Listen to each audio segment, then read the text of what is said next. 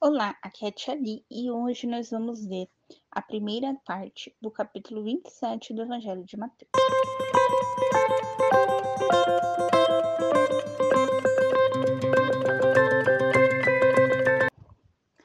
Bem-vindos aos Matemáticos Kids e hoje nós vamos começar a leitura do capítulo 27 do Evangelho de Mateus.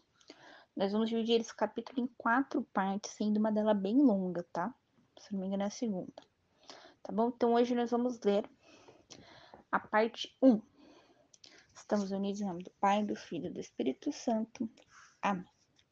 Santo anjo do Senhor, meu zeloso guardador, se a ti me confiastes a piedade divina, sempre me rege, guarde, governe e ilumine. Amém. Versículo 1. Jesus é conduzido à presença de Pilatos. Chegada a manhã, todos os chefes dos sacerdotes e os anciãos do povo convocaram um conselho contra Jesus, a fim de levá-lo à morte.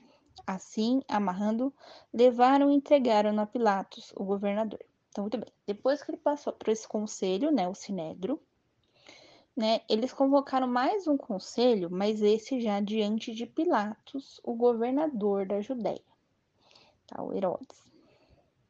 Não, governador da Judéia, o rei da Judéia, o Herodes. Né, o Pilatos. O que, que é o governador da Judéia? Ele funcionava como se fosse um prefeito, né? É, ele era instituído pelo imperador de Roma para cuidar ali daquela região, especialmente Jerusalém, né? Que tinha o templo, que tinha várias peregrinações, né? Centro comercial, enfim. Tudo bem. Versículo 3: Morte de Judas. Então Judas, que o entregara, Vendo que Jesus fora condenado, sentiu remorsos e veio devolver aos chefes dos sacerdotes e aos anciões as trinta moedas de prata, dizendo: Pequei entregando um sangue inocente. Mas estes responderam: Que temos nós com isso? O problema é teu. Ele, atirando as moedas no templo, retirou-se e foi enforcar-se. Então veja aqui.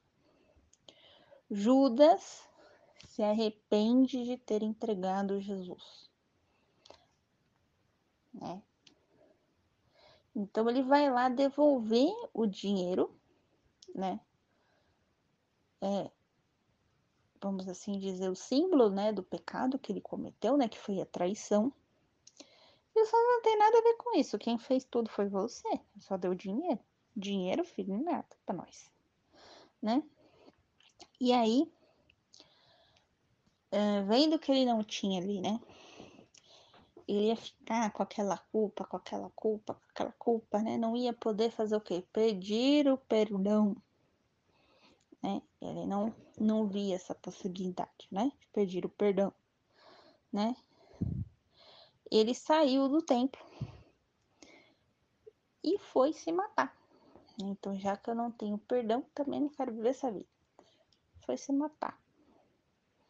Ciclo 26. Os chefes dos sacerdotes tomando as moedas disseram: Não é lícito, ou seja, não está na lei, não é certo, depositá-las no tesouro do templo, porque né, foi a traição do outro, né? Foi o pecado do outro.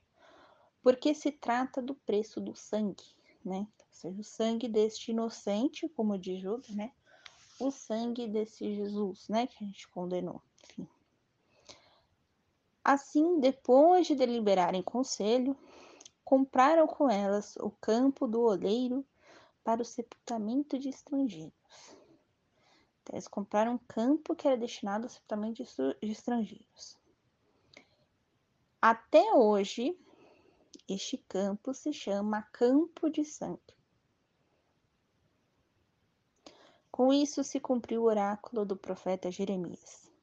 E tomaram as trinta moedas de prata o preço do precioso daquele que os filhos de Israel avaliaram. Deram pelo campo do oleiro, conforme o Senhor me ordenara. Então, quem é o oleiro? O oleiro é aquele que transforma a oliva, né, que vem da oliveira, em azeite. Então, aquele azeite que você compra no mercado, ele vem de uma oliva, é uma é uma, parece uma, uma azeitona, tá? Não, não sei se a azeitona e a oliva são a mesma coisa ou são só parentes, tá?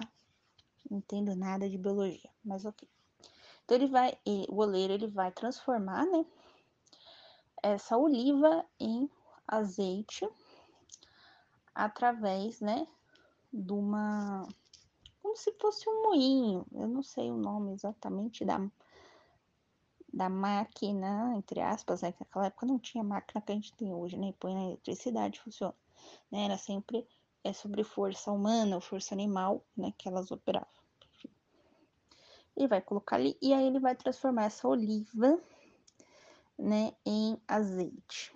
E o azeite, né, o óleo, ele era usado para fazer o pão e para acender as velas, né? A vela era azeite e um e um pavio, tá? Não era a vela que a gente vê hoje parafina. Era essa vela de óleo. Né? E também, logicamente, para temperar, né? Então, o óleo tinha uma importância muito grande em Israel.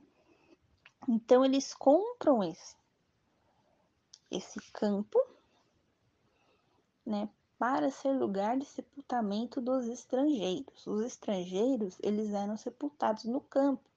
Eles não eram sepultados em grutinhas, em caverninhas, que nem eram os israelitas. E aí eles deram o nome de campo de sangue. E aí isso cumpriu a profecia de Jeremias.